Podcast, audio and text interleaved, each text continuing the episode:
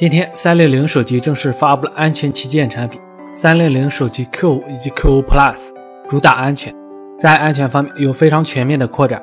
设计方面，2.5D 弧面玻璃、双摄像头、全金属材质、USB Type-C 接口设计以及双扬声器开孔。配置方面不用多说，都是当下主流旗舰级的配置，采用了独立的安全芯片对手机进行保护。产品的安全等级基本达到了军事级安全级别。同时，Q5 系列手机支持双卡双待全网通。售价方面，总共四个版本可供选择，从一千九百九十九元到两千七百九十九元。据外媒报道，谷歌最新的安卓7.0版本今天正式上线，增加了许多新功能，包括多窗口、多任务处理、电池节能模式，增加对谷歌 VR 平台 Daydream 的支持，以及增加新的表情符号。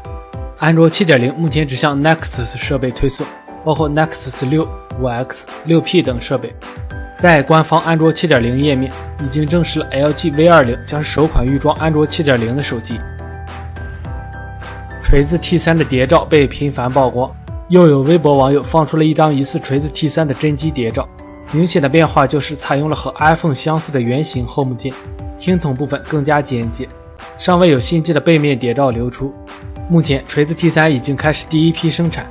距离上市还需一段时间。之前的消息称，T3 将在九月二十日发布。华为余承东在微博上分享的图片显示，华为有望于 IFA 二零一六的前一天发布新款 nova 智能手机。微博上的图片并未提及 nova 手机的名字，图片背景是手机的一个垫脚，并且配上了绿光。传闻称该机可能是荣耀八的后续或小改款机型。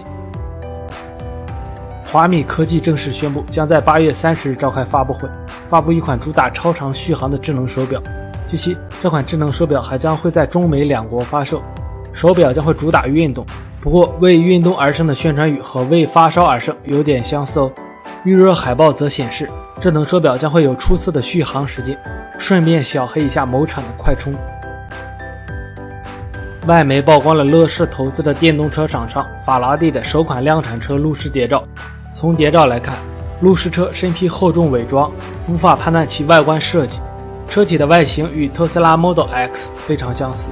此外，谍照中新车尾部没有排气管，所以这将是一款跨界的纯电动汽车。